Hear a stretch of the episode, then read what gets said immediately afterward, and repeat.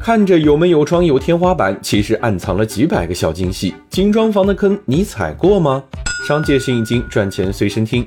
重庆的小唐最近喜提新房，开发商通知他来验房收房，他却犯了愁。不为别的，只因买的是精装房。听说精装房的装修最容易被偷工减料，于是小唐在业主群花了四百元，团了一名专业的验房师傅陪同查收。师傅一来就开始摆摊似的列了一地工具，有小锤，有电笔，有量尺，有扳手，还有一大堆小唐见都没见过的工具。话不多说，验房师开干，眨眼功夫，半间屋子贴满了小纸条，敲敲这儿有空鼓，量量这儿墙没。铺平，小唐看起来像模像样的精装房，在师傅眼里跟没开发的山洞似的。看着师傅跟强迫症似的抠细节，小唐忍不住问了：“师傅，您这一个月能挣多少啊？”师傅淡淡的打了两个手势：“啥？这么专业才一千六啊？”师傅说：“啥呀？一万六。”咱出来每接一单，公司给提百分之六十五的提成。现在是接房旺季，一天验个两三家不成问题。你算算，一个月得有多少？想想自己两千五的工资，小唐流下了不争气的口水。师傅，咱还招人吗？师傅说招啊，但你得通过培训才行，